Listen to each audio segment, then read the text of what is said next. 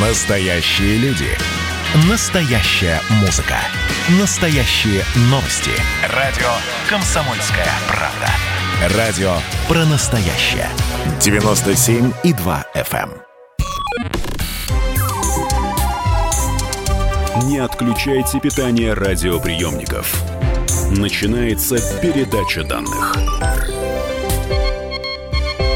Здравствуйте, друзья! В эфире передача данных. У микрофона Мария Баченина. А в гостях у меня сегодня, ну, естественно, по поводу Олимпийских игр, которые мы будем смотреть в Токио, я надеюсь, мы будем смотреть, заместитель председателя комиссии по физкультуре и популяризации здорового образа жизни Общественной палаты Российской Федерации, директор Государственного музея спорта Елена Александровна Истягина-Елисеева.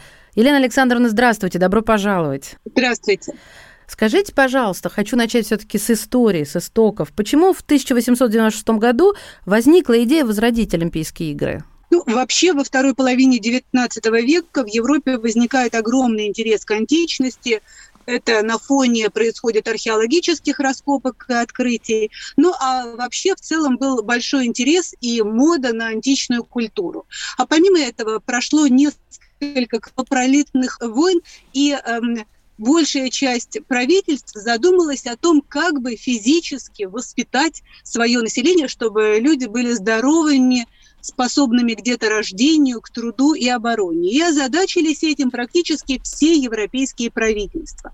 Пробовали разные системы физического воспитания, начали поддерживать то, что мы называем сейчас спорт, ну, на самом деле физическая культура в разных форматах. Ну и, конечно, начала складываться система соревнований, чемпионатов, раз, э, разнообразных фестивалей и так далее. Ну и э, в воздухе витала идея возрождения античной агонистики, э, как раз античных Олимпийских игр, ну, витала она витала и воплотилась в жизнь благодаря энтузиазму Пьера де Кубертена. Вот как раз о нем хотела уточнить. Э, Пьер де Кубертен, став идеологом современных игр, принимал такие деньги, в том числе и от нацистской Германии. Вот в связи с этим, как минимум, можно ли говорить о том, что игры с самого начала своего возрождения э, были политизированными, связанными с идеологией с той или иной?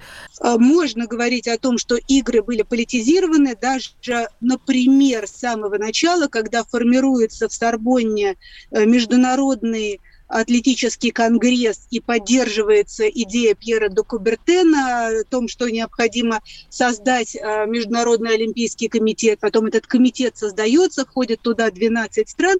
Ведь членами этого самого Международного олимпийского комитета с самого начала были совсем непростые люди.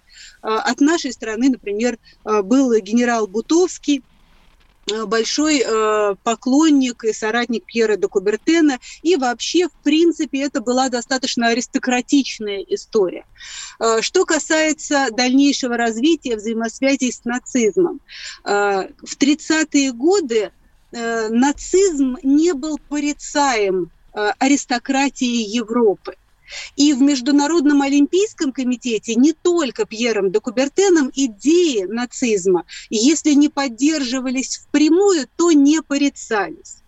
И э, Пьер де Кубертен, конечно, напрямую деньги на развитие Олимпийского комитета э, не принимал, но поддержку, административную помощь. В дальнейшем он посещал в 1936 году Олимпиаду, поддерживал ее Олимпиаду в Германии, в Берлине. Гитлера считал одним из выдающихся умов э, той эпохи и даже пообещал свои труды завещать Третьему рейху. Поэтому связь была, она была достаточно плотная, не только через Пьера де Кубертена, но и через многих аристократов Международного олимпийского комитета. И за это Олимпийскому комитету даже пришлось э, вежливо извиниться после войны. Правда, об этом вспоминать очень не любят большую часть э, членов Международного олимпийского комитета составляли люди э, весьма состоятельные и или с аристократическим происхождением. Если, как я сейчас поняла, в Олимпийский комитет входили элиты, а тогда спортсменов спрошу, принимать участие в Олимпиаде э, могли все спортсмены или тоже вначале могли какие-то избранные? Чисто теоретически могли принять участие все. Но будем, скажем, правдивы, э, спорт всегда был весьма недешевым хобби.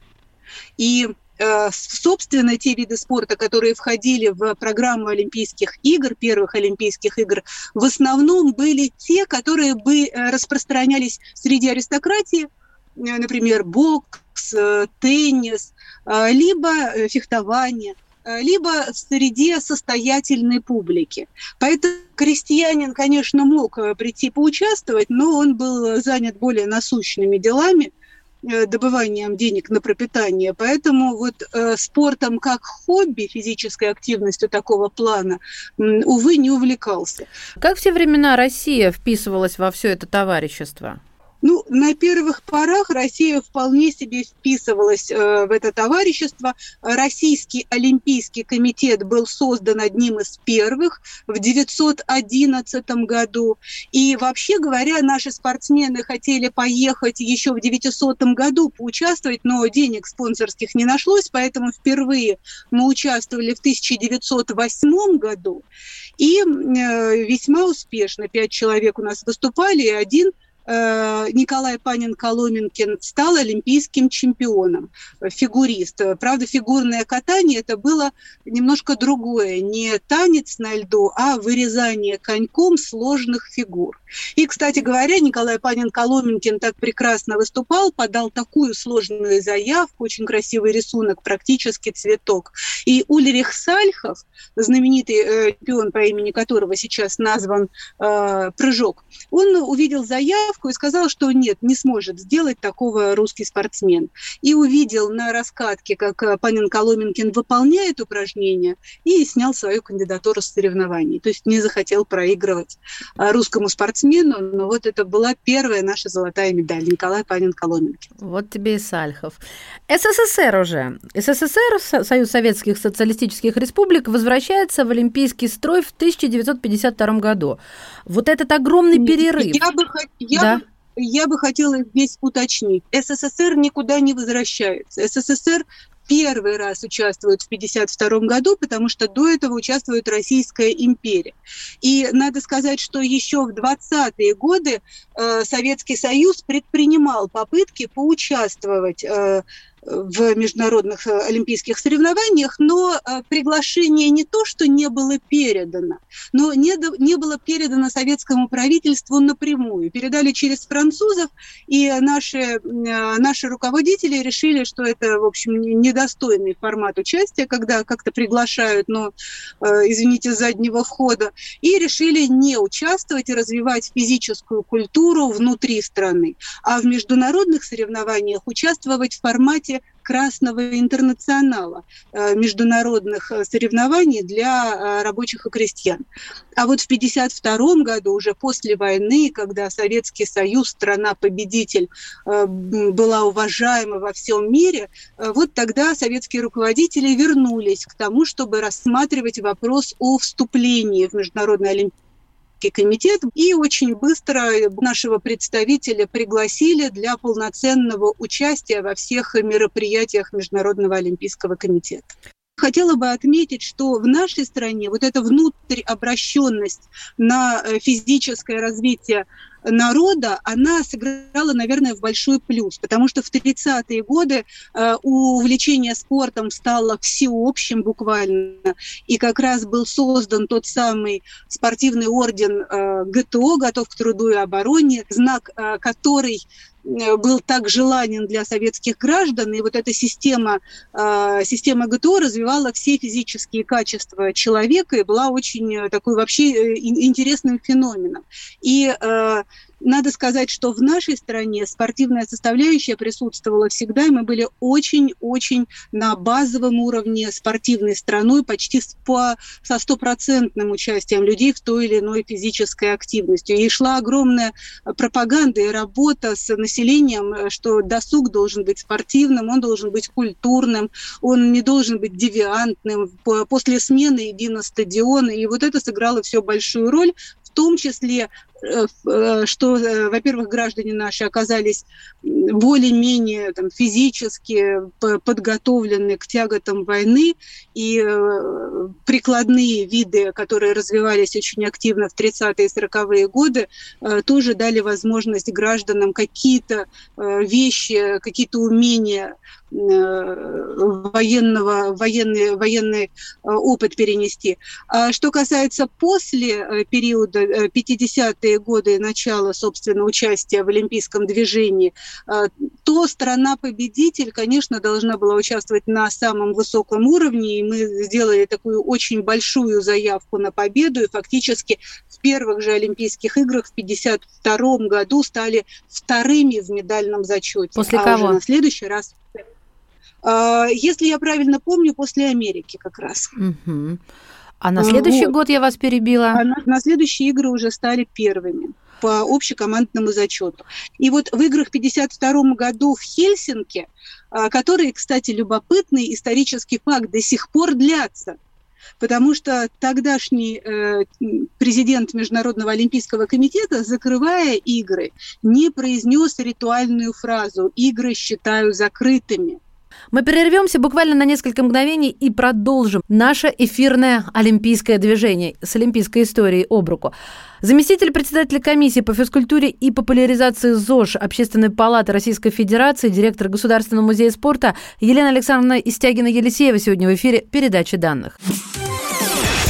Радио «Комсомольская правда» – это настоящая музыка. Я хочу быть с тобой Напои меня водой Твоей любви На тебе, как на войне А на войне, как на тебе Настоящие эмоции. Это то, о чем я, в принципе, мечтал всю свою сознательную жизнь. И настоящие люди. Мы ведь не просто вот придумали и пошли на полюс. Мы к этой цели своей, ну, лет 10 готовились, шли. Радио «Комсомольская правда». Живи настоящим.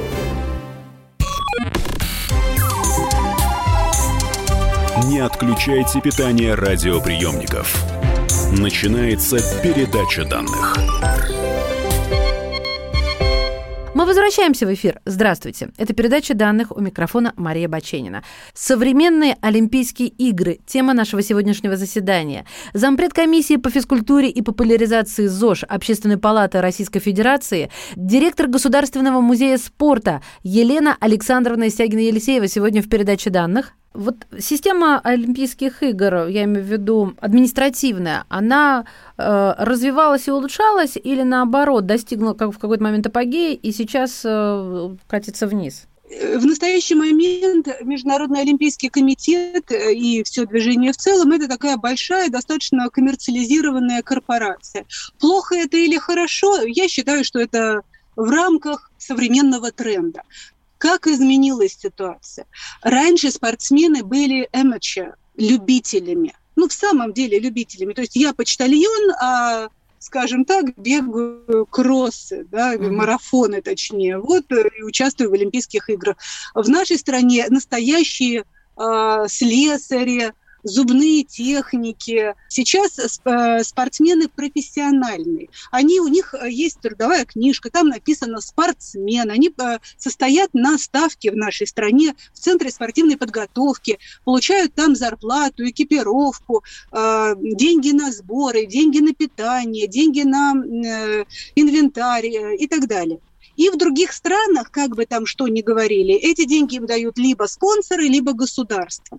И другим ничем. То есть слесарем или директором Государственного музея спорта они не работают. Вот в этом большое отличие. И э, все, собственно, подходы от любительских э, таких подходов к соревнованию в формате хобби и энтузиастов, которые увлек, увлечены одним общим делом перешли в профессиональную плоскость профессиональных функционеров, э, чиновников, представителей Международного олимпийского комитета как э, профессионального сообщества, ну и спортсменов в том числе. Какую можно Олимпиаду назвать самой одиозной, самой скандальной?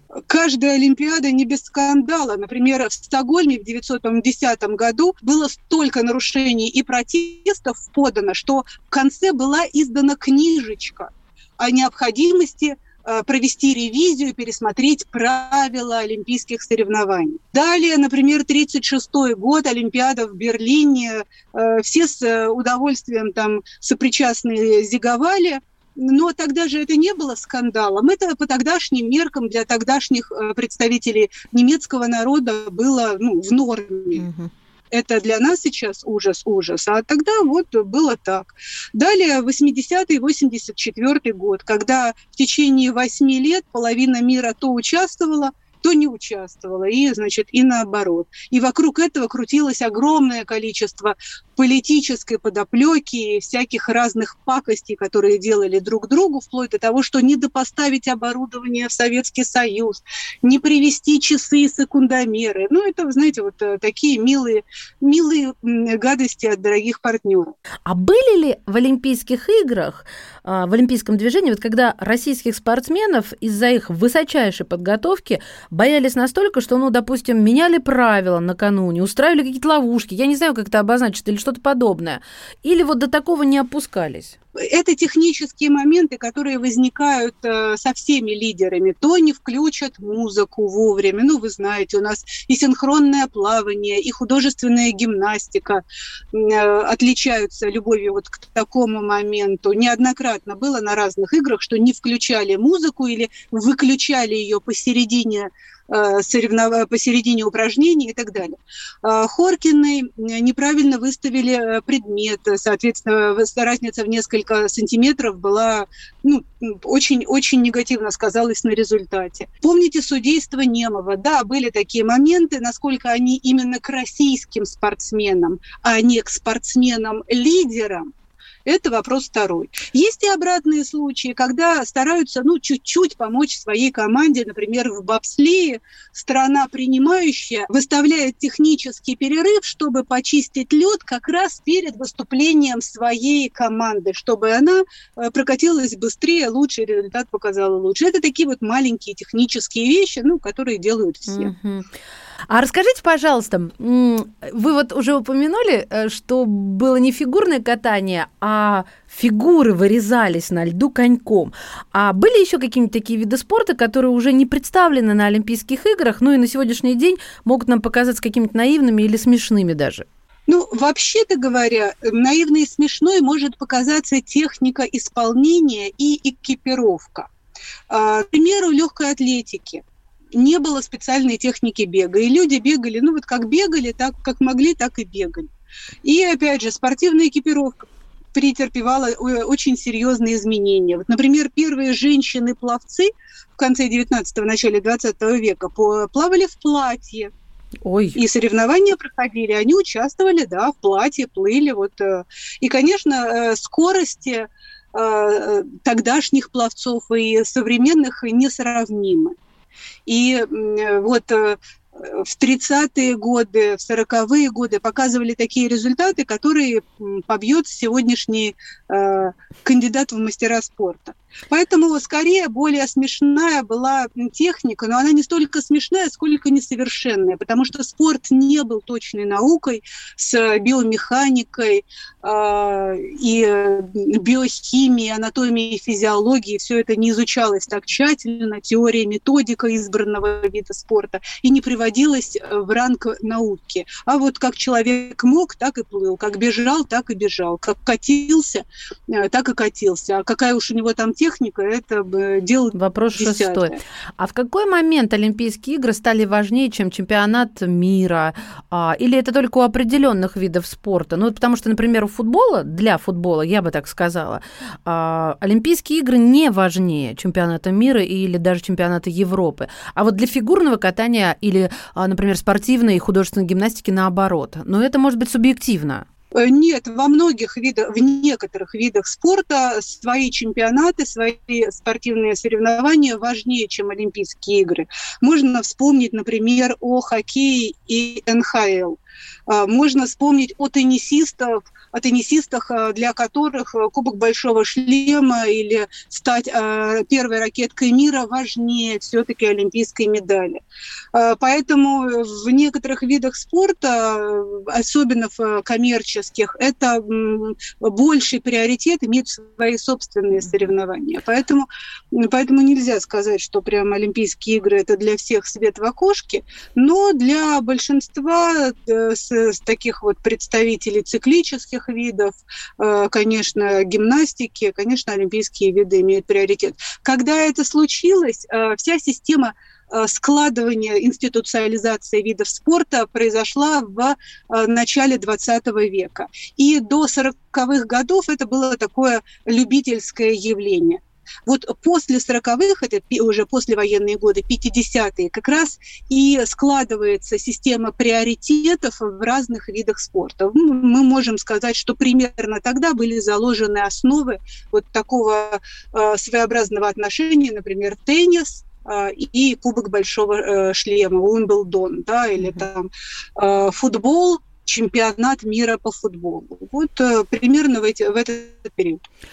А многие политики и чиновники сегодня выдвигают идею создать свои альтернативные игры, на которых, а, ну, я сейчас про Россию буду говорить, не будет скандалов, не будет трансгендеров, ЛГБТ-friendly движений и так далее, белых флагов.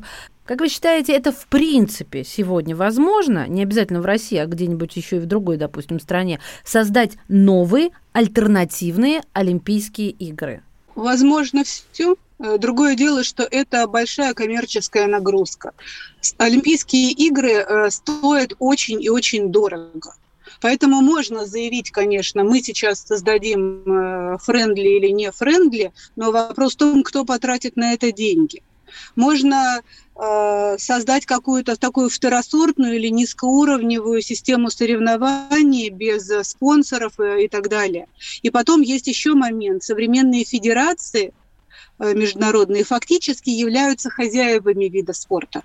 И для того, чтобы спортсмены пришли на вот новые созданные условно нефрендли игры, э, нужно, чтобы федерации согласились, согласились их туда отправить и поставили эти соревнования в план. А это еще один вопрос, помимо того, кто потратит столько денег на новую э, систему спортивных мероприятий. Поэтому, в принципе, создать-то можно но нужны глобальные деньги, огромная политическая или бизнес-воля, которая бы э, стимулировала э, Федерации олимпийских видов спорта отправлять своих спортсменов и на другие соревнования, и немного разрушила бы существующую систему э, единого календарного плана спортивных соревнований той или иной федерации. Спасибо, Елена Александровна, большое. Вы будете болеть, смотреть, или эти игры для вас э, не очень интересны, потому что вновь мы не под своим флагом? Конечно, проблема, что мы не под своим флагом, но, конечно, я буду болеть. И я желаю всем нашим спортсменам достижений, побед, и мы знаем, что они россияне, и мы за них очень-очень-очень болеем. Друзья мои, Елена Александровна Истягина-Елисеева была с нами сегодня в передаче данных, заместитель председателя комиссии по физкультуре и популяризации здорового образа жизни Общественной палаты Российской Федерации, директор Государственного музея спорта. Спасибо вам большое. Болеем за наших. Передача данных успешно завершена. Не отключайте питание радиоприемника. Скоро начнется другая передача.